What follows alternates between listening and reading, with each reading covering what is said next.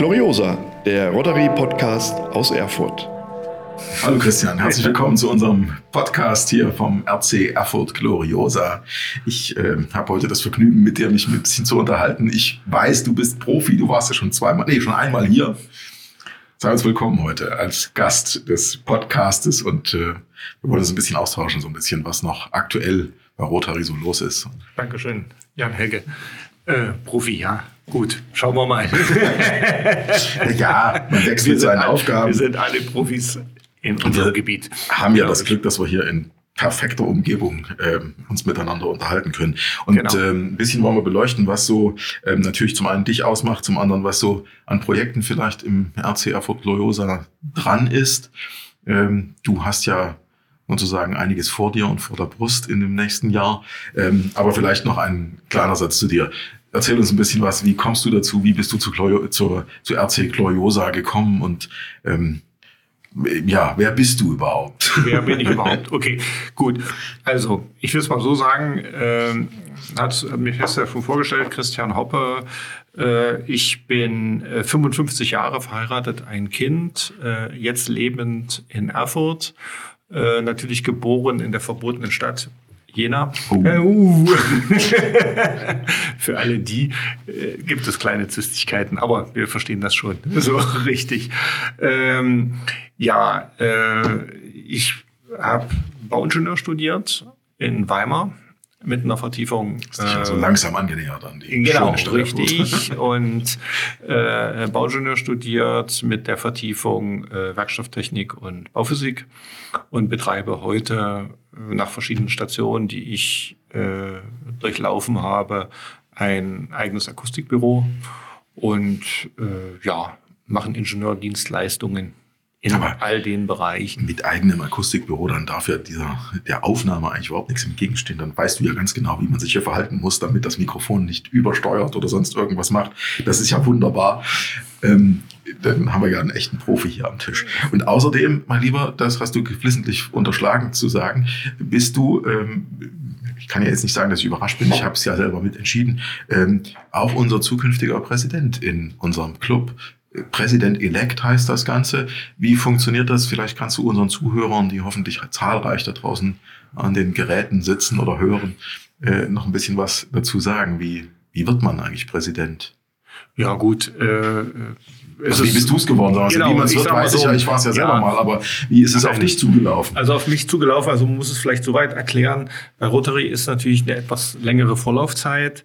Und äh, ich bin knapp vor äh, gut einem Jahr, also kann ich genau sagen, im Oktober äh, 2021 bin ich gefragt worden äh, von dem jetzigen Präsidenten, ob ich mir vorstellen könnte, mit ihm äh, zusammenzuarbeiten. Und äh, ich glaube, ein entscheidender Punkt, so habe ich es wenigstens empfunden, war auch äh, so eine gewisse menschliche Chemie, die da passt. Denn eins ist klar, wenn du als Präsident tätig bist und für den Club tätig sein sollst, sollte also auch dein Team, dein engeres Team, mit dem du zusammenarbeitest, so weit funktionieren, dass du eben dich aufeinander verlassen kannst und dass du vielleicht ähnlich miteinander tickst und guckst, äh, dass du dir die Arbeiten und die Aufgaben, die da anfallen, auch zuspielst, äh, ohne große Diskussion innerhalb dieses Teams äh, zu haben. Und äh, ich fand das als Ehre. Ich, der Rainer Lehmann, der aktuelle Präsident, hatte mich eben dazu gefragt, ob ich bereit wäre, mit ihm in irgendeiner Weise da zusammenzuarbeiten. Und ich fand das also wirklich eine Ehre zu machen und äh, habe es bis heute nicht bereut. Und äh, wann, wann geht das Amt los? Sag das nochmal unseren Zuhörern. Also das mein Amt, mein Präsidentenamt geht also offiziell los am 1.7.2023 und äh, wird im Prinzip enden plus minus äh, am 30.06.24.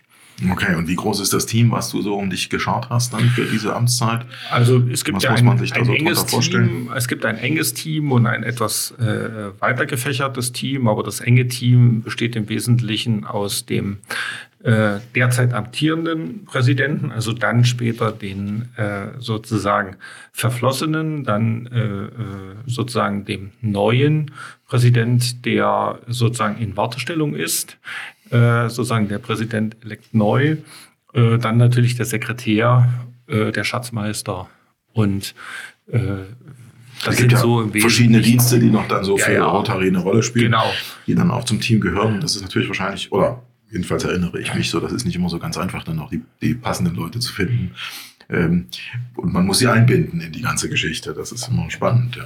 Ja, ja, nee, das auf jeden Fall. Also ich habe mir also nun auch ein bisschen vorgenommen, äh, die Leute, mit denen ich jetzt oder die ich mir aufgestellt habe und die ich auch gefragt habe und wo ich ganz ehrlich stolz auch sein kann, dass ich von keinem einen Korb gekriegt habe, sondern von allen eine Zusage bekommen habe für das Amt wo ich sie angesprochen habe und für das sie äh, bereit wären, auch in meiner Amtszeit zu kandidieren und, äh, und äh, zu arbeiten. Und äh, ich denke mal, entscheidend wird sein, äh, dass wir uns die Bälle in unseren Ämtern zuspielen und äh, dass äh, es nicht darum geht, äh, Egos in irgendeiner Weise hier zu äh, nach vorne zu bringen, sondern eigentlich jeder das, was er am besten kann, in irgendeiner Weise mit in den Club einbringen. Aber da muss ich ja sagen, da hast du ja großes Glück, dass du keinen Korb gekriegt hast. Ich erinnere mich noch, dass ich durchaus auch mal einen Korb bekommen habe bei der äh, Nachfrage und bei der Umfrage. Aber für mich ist das natürlich auch Ausdruck dessen, wie engagiert doch dann am Ende unsere äh, Mitglieder eigentlich sind, dass sie sich dann doch ähm, für so ein Amt auch einbinden lassen, obwohl ja doch bei uns im Club ähm, nahezu alle noch berufstätig sind, bis auf wenige Ausnahmen. Und äh, tatsächlich auch ja noch ziemlich jung sind und damit natürlich auch noch voll im Berufsleben stehen. Das ist richtig. Also ich muss auch sagen, dass ich ein bisschen Fokus gelegt habe darauf, also nicht grundsätzlich, aber ein bisschen Fokus gelegt habe darauf, auf äh, Mitglieder äh, oder mir Mitglieder zu suchen, die im Moment also noch nicht oder die keine Gründungsmitglieder waren, sondern die äh, erst in der späteren Zeit dazugekommen sind wo auch so ein bisschen mein, mein Ansatz war, Mensch, die neuen Leute stärker in diesen Club zu integrieren und dort mit diesen Leuten klarzukommen. Und äh, das war so die, die Motivation, die Leute zu fragen. Und es hat am Ende wunderbar funktioniert. Und äh, jetzt hoffen wir mal, dass die Amtszeit, wenn sie dann im Sommer losgeht, äh, ja, auch das bringt, was ich mir vorstelle. Welche Projekte und, und Ideen hast du, konkrete Projekte und Ideen? Also ich sage mal so, Ideen und Projekte äh, sind schon da. Also erstmal werde ich auf jeden Fall das, was wir angefangen haben und denke ich relativ erfolgreich schon vorangebracht haben, weiterführen. Mhm weil äh, es macht, glaube ich, keinen Sinn, immer wieder zu switchen und wieder umzuspringen. Was haben wir an konkreten Themen? Wir haben das Jesus-Projekt, äh, was wir am Roten Berg haben, äh, wo wir uns sozusagen Monat für Monat und Jahr für Jahr immer stärker einbringen. Und Gut, die bauen ja auch noch ein bisschen und ja, brauchen genau. unsere Hilfe noch. Ne? Ja, genau. Auch nicht nur das, sondern auch, sagen wir mal, auch unsere Expertise und unsere Unterstützung können wir dort einbringen. Das, denke ich, fun funktioniert ganz gut.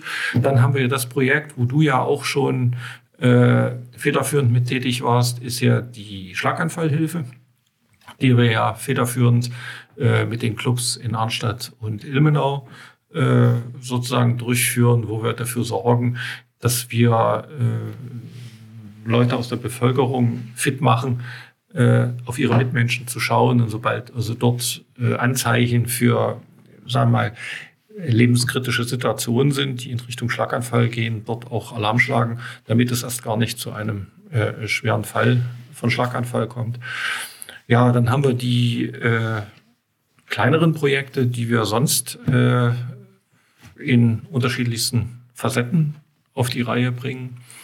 Und wenn du so konkret fragst, was stelle ich mir für meine Amtszeit vor? Und ich denke, ein entscheidender Punkt für die Amtszeit bei mir wird sein, dass ich versuche, den immer weiter wachsenden Club auch ein bisschen zusammenzuführen. Also zusammenzuführen, das sehe ich so ein bisschen als eine der Schlüsselfunktionen.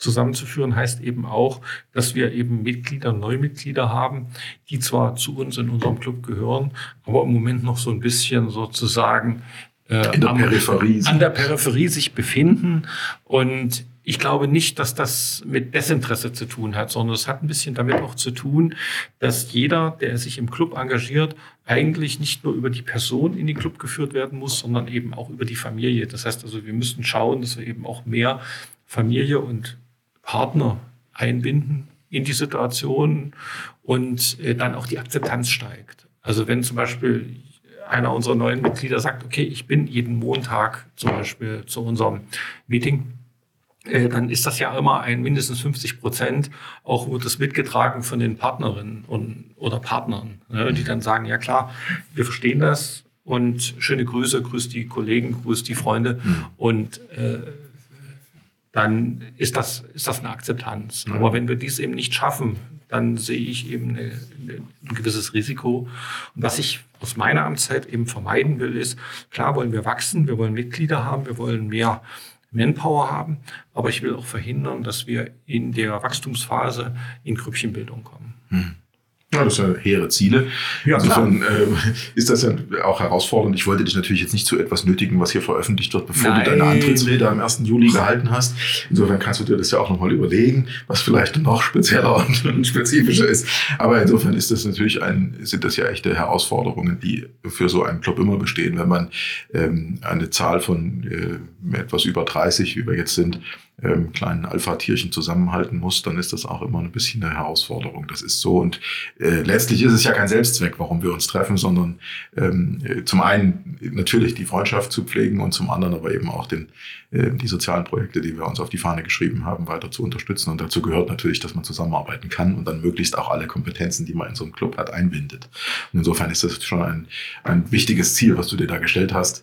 Das finde ich gut, ähm, weil eben gerade wenn diese Kompetenzen am Rand dann wie hast du es gerade gesagt, an der Peripherie sich nur bewegen und nicht mit eingebracht werden, dann, ähm, dann ist das wirklich äh, eine vergoldete Ressource. Und insofern ist es schon gut, wenn du da ähm, deinen Schwerpunkt darauf legst, dass alle dabei sind. Das finde ich gut. Ich möchte auch nochmal darauf hinweisen, also das dürfen wir nie aus dem Auge verlieren. Und deswegen sehe ich das auch relativ nüchtern.